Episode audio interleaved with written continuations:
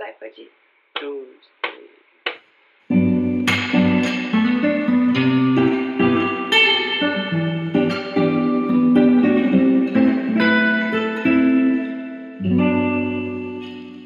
Hello, amigos! Sejam bem-vindos a mais um episódio de Falar e Mar. Se você não me conhece ainda, oi, eu sou a Mari e te recebo nesse canto com todo carinho. Nessa altura do campeonato, se você me ouve, você já sabe que esse podcast é extremamente baseado em fatos reais. E aí, nos últimos dois episódios, eu contei sobre a minha experiência numa viagem para o Havaí, ao lado de 14 meninas que eu não conhecia. E eu contei várias histórias de experiências espirituais e outras não espirituais. E aí, o episódio dessa semana eu sinto que ele é diferente, porque ele é tipo o resultado de sentimentos, sabe? Não tanto histórias, mas coisas que eu venho percebendo e sentindo ao longo desse último mês. E é por isso que ele, ele vai tocar em vários assuntos e eu ainda não sei qual título eu vou dar. Vocês sabem, mas eu ainda não. E com certeza vai ter alguma coisa do tipo: será que é possível a gente parar de ligar para o que as pessoas pensam da gente? Porque é algo que eu venho pensando bastante nesse último mês. E antes de eu explicar o que aconteceu no último mês, eu só queria te lembrar, caso você não siga ainda, Falarimar está no Instagram, é Falarimar, bem simples. E eu amo as nossas trocas por lá, eu amo que vocês venham me contar o que vocês acharam, o que, que ressoou com vocês. Eu já falei mil vezes aqui que a minha intenção nunca é falar sozinha, então eu amo a nossa troca, eu tô sempre por lá. E é um Instagram legal de seguir, tem tipo fotos que se relacionam com os temas e vários quotes e imagens bonitas, então siga e manda um alô aí o que, que você achou desse episódio. Mas vamos então começar. Primeiro que o fato de que já faz um mês que eu tô de volta na minha rotina é bizarro de pensar. Aconteceu muita coisa, mas passou rápido ao mesmo tempo. E se você não sabe ainda, eu sou estudante de medicina, eu tô no quinto ano da medicina e as minhas atividades na faculdade ficaram paradas por três meses durante o auge da pandemia. E aí agora faz um mês que a gente voltou, não por escolha própria, mas por obrigação acadêmica. O quinto ano, os dois últimos anos da faculdade de medicina, é o que a gente chama de internato, que a gente fica direto estagiando no hospital, não tem mais sala de aula, então é direto no hospital. E aí todo esse trâmite de voltar para a vida real eu falei num outro episódio, que é o da vida pós-quarentena, e agora eu já tô há um mês no mundo real pós-quarentena. Muita coisa mudou, que é perceptível assim, e uma das coisas que mais mudaram, eu achei, foi a relação com as pessoas. Tanto, tipo, num âmbito social amplo, em que todo mundo tá se preservando, se cuidando um pouco mais distante e não se aglomerando, mas também como é, né, o retorno depois de você ficar três meses só convivendo com, sei lá, sua família e do nada você voltar para um, a vida em sociedade, que era o que a gente conhecia, mas aí durante três meses a gente meio que deixou de conhecer, talvez. Enfim, nesse meu retorno pós-quarentena, eu voltei a me relacionar com as pessoas socialmente, tipo, estar rodeada de muitas pessoas, porque se você considerar os meus chefes, os residentes, os meus colegas de medicina, os pacientes, os acompanhantes, a toda a equipe de profissionais do hospital, é bastante gente, é como se o meu dia a dia fosse baseado em me relacionar, não tem outro jeito de fazer o meu trabalho. E aí, várias situações vieram à tona nesse um mês, assim. É, eu acho que apesar de estar rodeada de pessoas, um sentimento que eu senti muito e que é bem vulnerável de falar, mas é verdade. Um sentimento foi de uma certa solidão.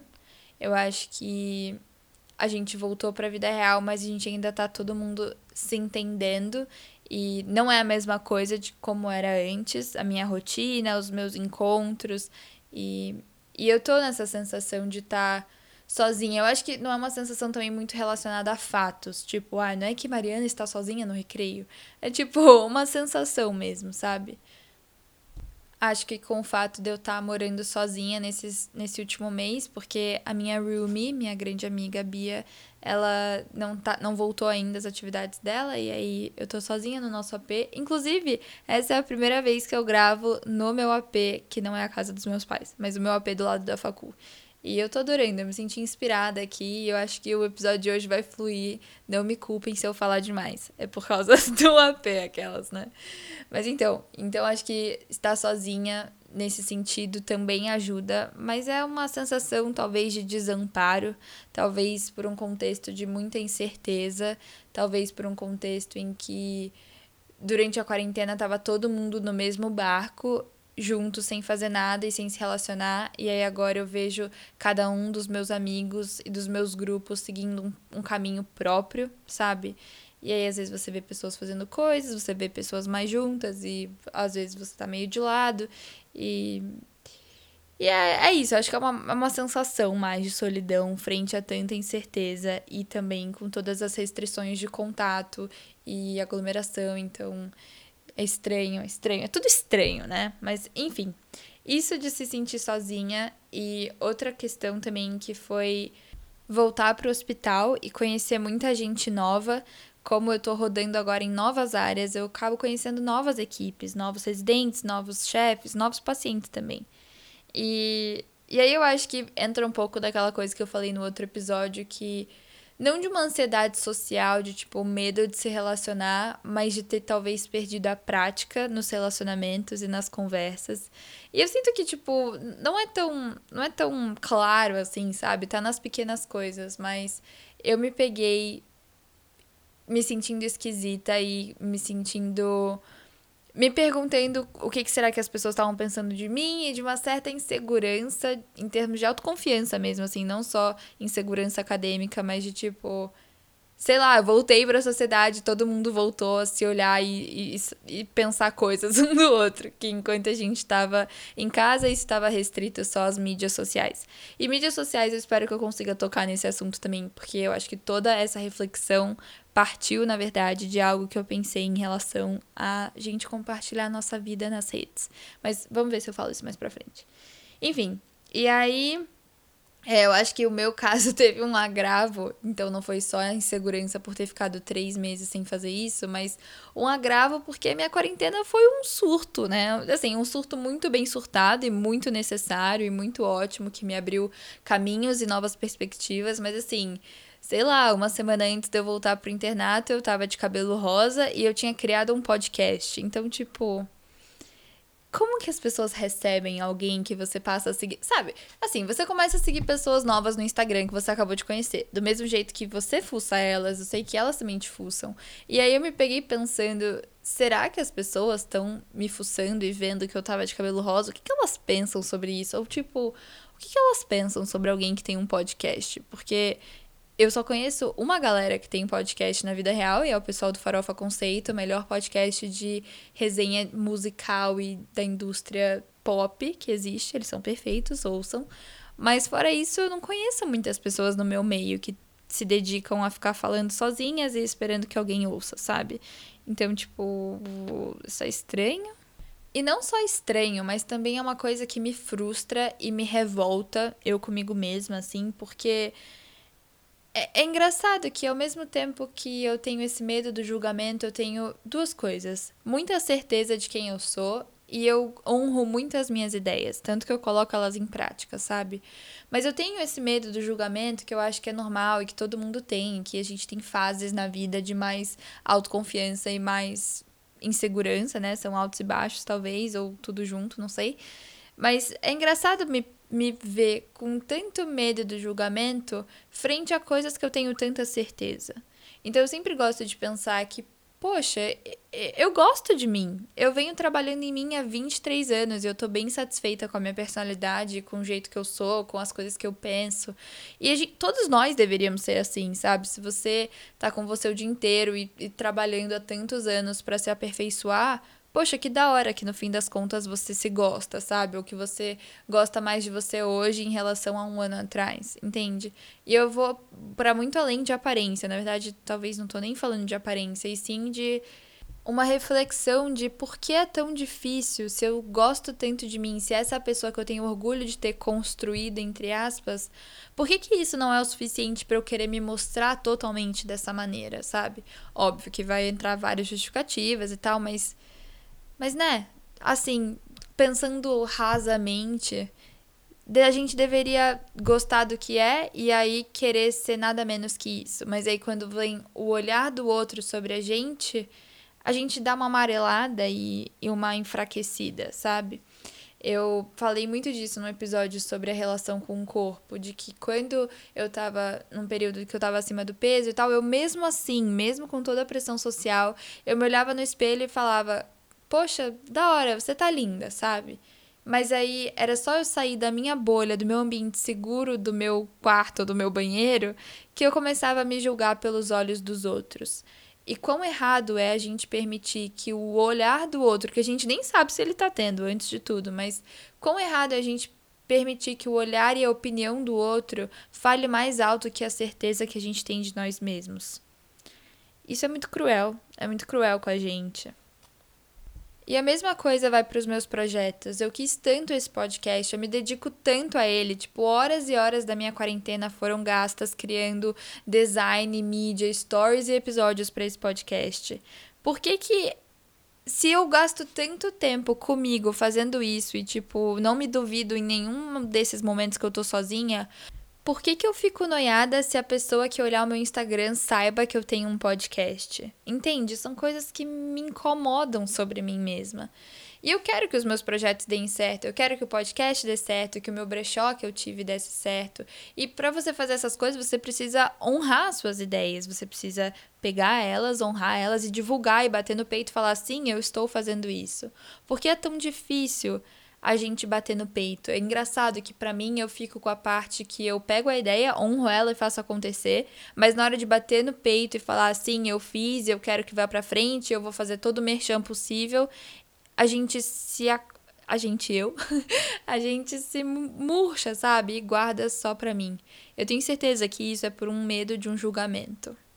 E eu acho curioso perceber que não é uma questão de self-love, sabe? Do tipo, ai, melhore o seu amor próprio. Ou uma questão que a gente tá acostumado a ver, mais clichê em relação à aparência. Tipo, tenha sua autoconfiança, se ame do jeito que você é. Tipo, eu não tô falando disso, eu tô falando em termos intelectuais e como é difícil a gente bancar as nossas ideias. Como é difícil bancar as nossas ideias mesmo quando a gente gosta delas. E enfim, eu acho que tudo isso vai recair sobre essa coisa do medo do julgamento e do que o outro pode estar pensando. E aí eu tava nesse mood todo há uns tempos atrás. E aí foi muito timing divino, assim, porque eu acabei caindo num vídeo do YouTube de um cara que eu já sigo e gosto muito, mas ele apareceu na hora perfeita. O nome dele é Matthew Hussey. Ele é um australiano e ele é coach de relacionamento. Só que muito além de relacionamento entre duas pessoas. Eu gosto dele porque ele sempre expande para traumas, às vezes, para crenças que a gente tenha da gente. E ele, ao mesmo tempo que ele dá dicas de tipo, cinco mensagens de texto para você mandar para ele gamar. Tipo, ele também fala de outras coisas mais profundas e mais inerentes à existência humana dentro de um contexto social. Nossa, isso foi profundo. Mas enfim, o vídeo do, do Matthew chamava É possível parar de ligar para o que os outros pensam? E para ele a resposta é simples e imediata: Não, não é possível. E a justificativa inicial dele, inclusive, é bem simples e eu tenho certeza que vocês já entraram em contato com essa ideia antes na escola.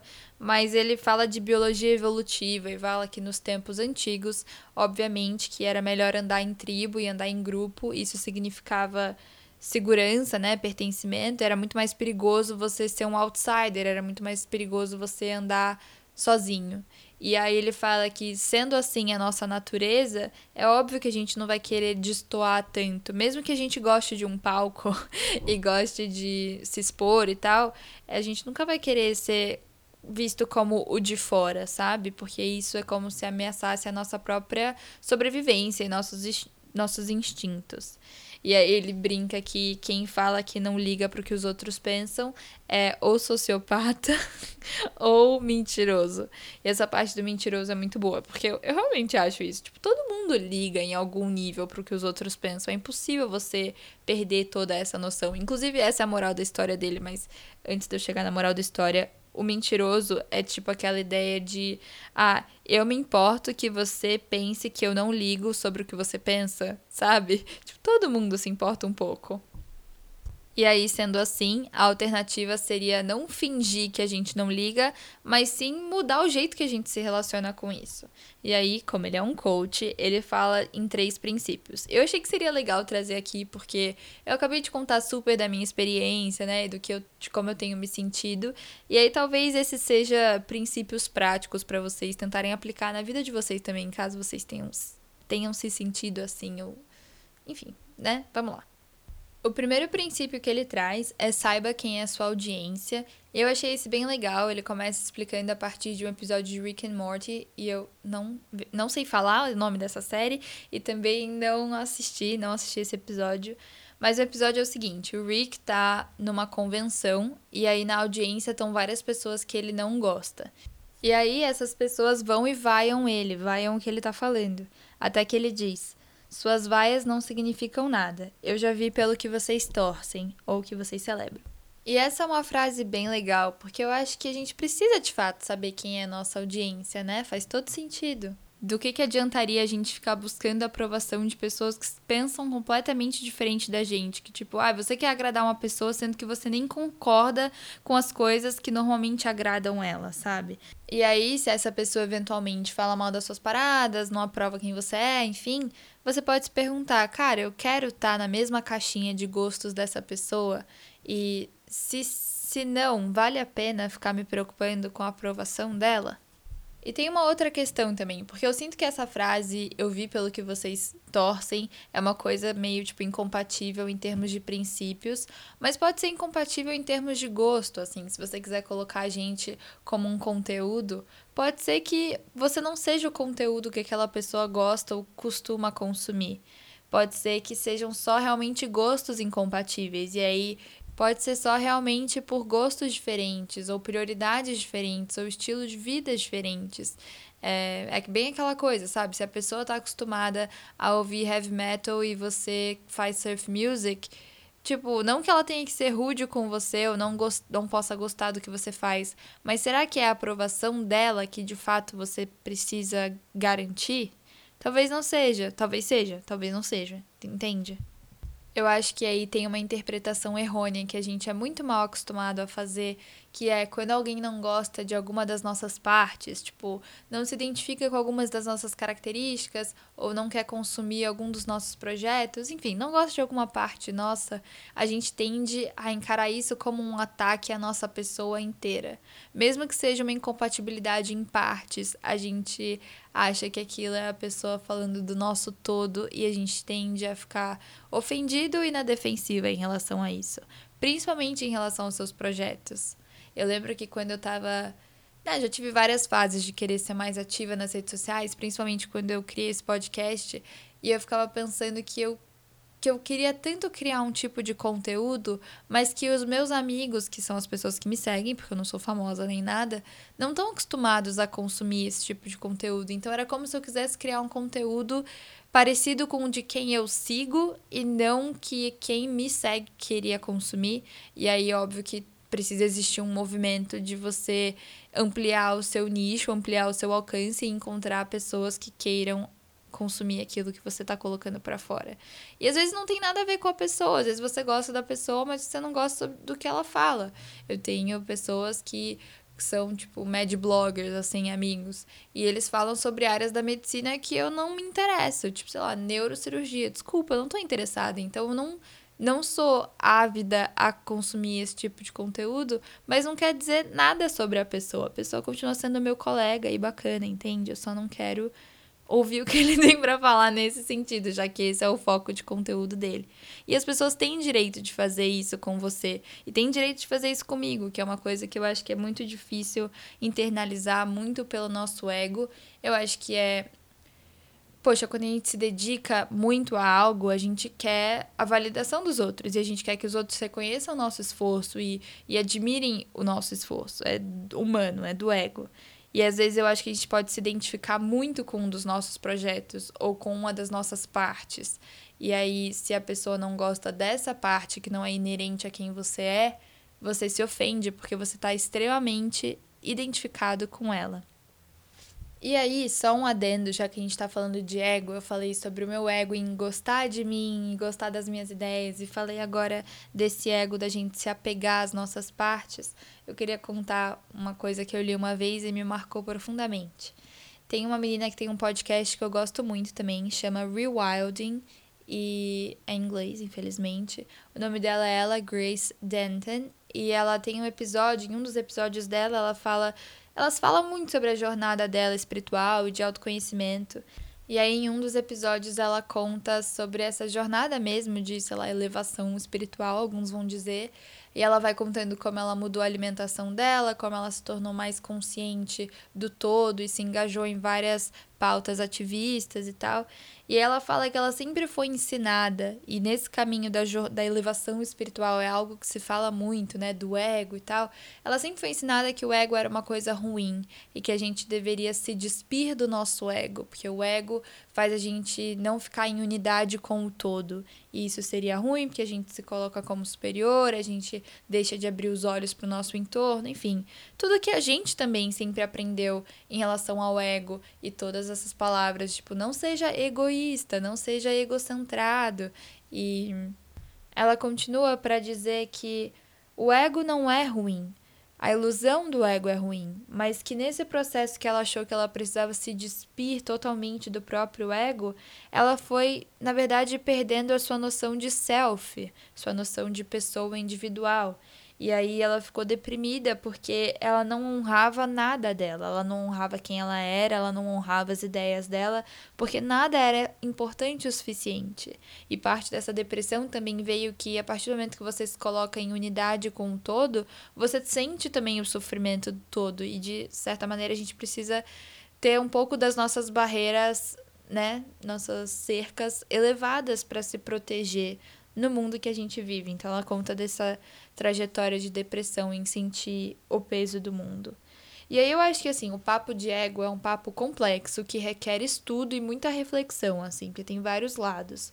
Mas eu acho que a gente precisa honrar, saber honrar as nossas ideias, saber honrar quem a gente é. Não tem nada errado em você gostar de você, em você se achar bonito, em você ter orgulho de algo que você fez. É, e a gente não tá acostumado a isso, né? E aí fica esse, esse, esse paradoxo de tipo, a gente não pode se gostar, mas se os outros não gostam da gente, a gente também acha ruim e aí o nosso ego fica ferido. Então é tudo uma noção que eu acho que desconstru... que precisa de desconstrução e terapia, mas só pra gente ter em mente que se gostar, se honrar, correr atrás das suas próprias ideias, achar que você merece ser ouvido, que você merece ser gostado, amado, apreciado, enfim, não são coisas supérfluas e não são fúteis, que a gente precisa disso para nossa sobrevivência, para nossa alegria, para nosso bem-estar, enfim, todas essas coisas. O primeiro tópico, então, foi saiba quem é sua audiência. O segundo tópico do Matthew é não superestime a opinião de ninguém.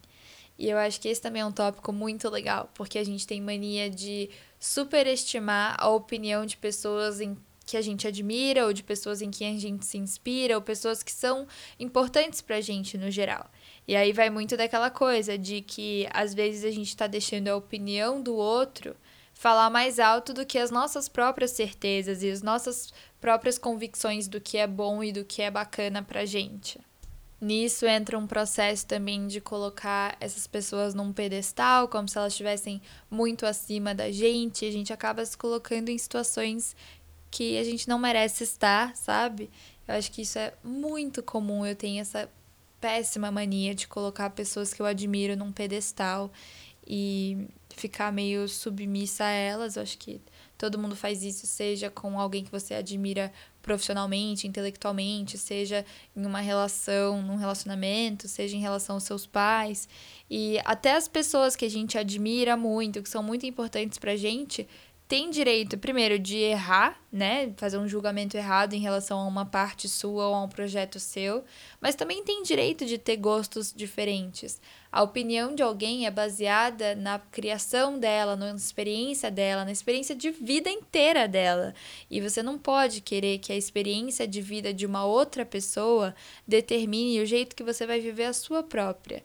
Eu acho que pedir opinião é sempre válido, é necessário, a troca é muito enriquecedora, mas o jeito que outra pessoa foi criada, formada e experienciou a vida não pode te inibir de viver a sua, sabe? Não pode te inibir, te inibir de se expressar de certa maneira ou te inibir de ir atrás de um gosto ou de um sonho seu, entende? E a gente às vezes esquece isso ao colocar a opinião de alguém como muito acima, valorizar demais, a superestimar demais a opinião de outra pessoa que não a nossa própria.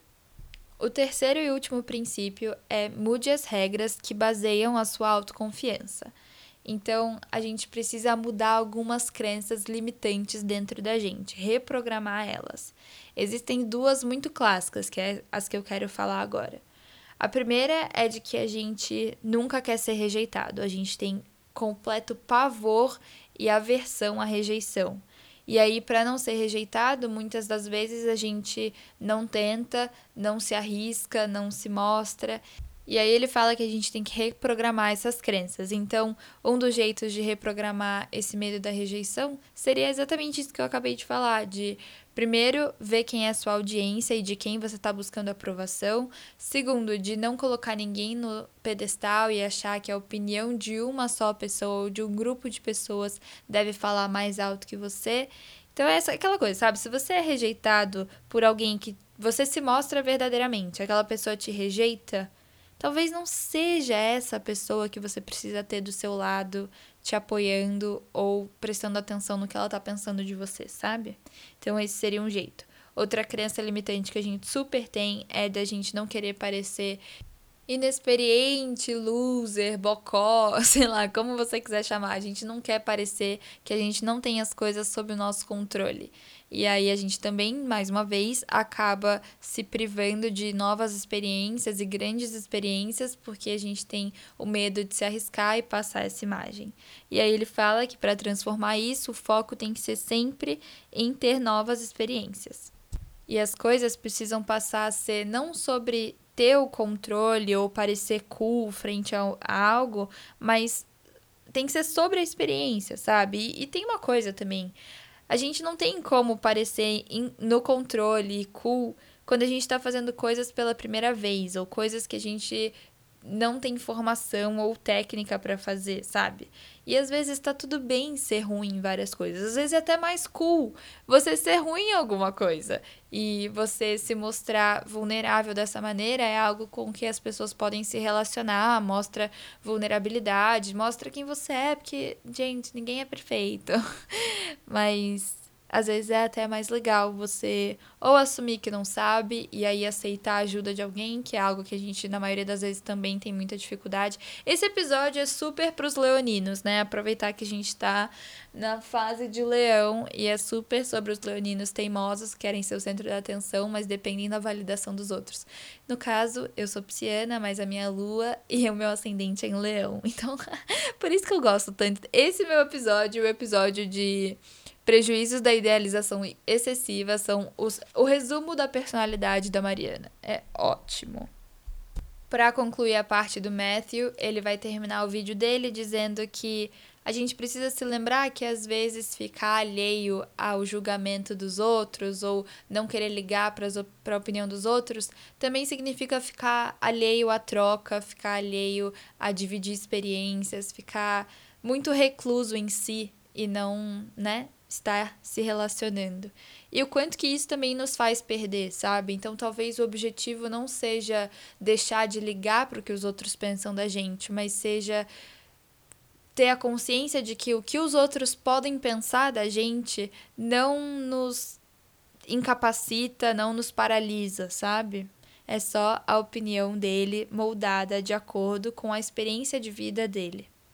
Eu comecei esse episódio falando sobre um sentimento de solidão.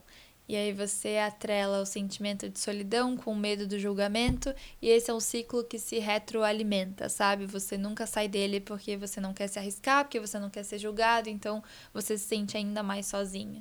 E eu acho que o combustível para tudo isso é também uma vergonha que a gente possa sentir. E eu queria falar rapidinho sobre essa coisa de vergonha. E eu acho que vergonha é uma coisa que é totalmente criada por nós mesmos e em sociedade, mas por nós mesmos é a gente que define o que é vergonhoso e o que não é. Eu acho que ela está muito relacionada ao jeito que a gente julga os outros, ao jeito que a gente acaba sendo cruel com os outros. E aí, quando você transfere esse olhar de julgamento que você tem com os outros para você, você acaba sofrendo e se reprimindo, né? Então, talvez a gente também tenha que olhar para o jeito que a gente julga os outros. Mas a vergonha, no geral, é essa coisa que previne e limita a gente de fazer coisas que a gente realmente quer fazer e nos impede de nos tratarmos como alguém que merece coisas, alguém que merece fazer coisas, alguém que merece ser visto fazendo coisas. É, a vergonha dificulta que a gente acredite que as pessoas têm amor para dar pra gente, não só julgamento, que a gente é amável e amado. E aí, quando a gente consegue se desapegar um pouco dessa vergonha, é um processo interessante porque a gente acaba conseguindo ocupar um espaço que é para ser nosso e que a gente honra como nosso. E tem outra coisa legal também que eu tenho pensado e que é nem tudo precisa ter uma moral tão grande, sabe? Nem tudo precisa ter um grande significado. E aí eu deixo de gancho para um futuro episódio, mas eu acho que às vezes eu me preocupo demais com cada ação minha, cada post meu. Acho que as redes sociais são cruéis em relação a isso comigo, porque eu sou a pessoa que quero entregar uma imagem perfeita, porque eu não só porque eu encontro meu hobby em fotografia e estética de imagens, mas também porque é um jeito da gente decidir como a gente se apresenta para o outro, né? E aí eu sinto que nem tudo precisa ter uma moral e um significado tão grande, mas ao mesmo tempo, quando você fornece, sei lá, um post para alguém, você tá dando uma peça do quebra-cabeça para essa pessoa. E aí cada post é como se fosse uma afirmação sobre mim mesma, do mesmo jeito que cada atitude e comportamento meu é uma afirmação sobre mim mesma que eu tô entregando e a pessoa une do jeito que ela quer, só que não é minha responsabilidade unir o quebra-cabeça, é dela. E é meio difícil a gente entregar esse controle para outra pessoa. E eu acho que é por isso que a gente sofre também, porque a única coisa que está no nosso controle é dar a peça do quebra-cabeça, é oferecer a peça. E aí é muita pressão, né? Muita pressão. Você tem que oferecer a peça perfeita pro jeito que você quer que o outro te perceba. Isso é muito difícil, mas se a gente consegue se despir um pouco disso tudo, a gente consegue acreditar que as nossas ideias são importantes, que nós somos válidos, nós somos desejáveis e desejados. e, é, a gente consegue se honrar e ser satisfeito com quem a gente é, sem medo do julgamento alheio. Acho que era isso que eu tinha para falar, eu falei bastante. Sinto que foi um episódio de muitas frases de efeito. Veremos na minha edição. E antes de terminar, eu só queria falar da pedra do episódio. Eu escolhi a cornalina porque eu acho que é um ótimo cristal para quando a gente está duvidando de nós mesmos e se preocupando mais com o exterior do que o interior. Então a cornalina vai atuar trazendo um influxo de energia, de vitalidade, de força de vontade para fazer as coisas acontecerem. E além disso, ela nos ajuda a ter força para nos expressarmos da maneira mais alinhada com a nossa essência, não deixando de ser quem somos por vergonha ou dificuldade de aceitação das nossas características. Ela também trabalha as dificuldades relacionadas à sexualidade e órgãos de reprodução, mas é basicamente isso: coragem para enfrentar situações difíceis, é, criatividade para novos projetos, ânimo para períodos de letargia. Eu gosto muito dessa pedra mesmo, assim, eu acho que ela tem uma energia alegre e empoderadora. Eu espero muito que vocês tenham gostado desse episódio. Eu quero fazer outros sobre a nossa presença nas mídias sociais, que eu acho que também vai se relacionar bastante com essa coisa de vergonha e medo do julgamento. Me avisem se vocês quiserem esse episódio. Compartilhem comigo as ideias de vocês sobre tudo isso e como vocês se sentem em relação a tudo isso. Se você gostou, compartilha com um amigo e a gente se vê na próxima. Mil beijos. Agora foi. Toca pra mim aquele finalzinho?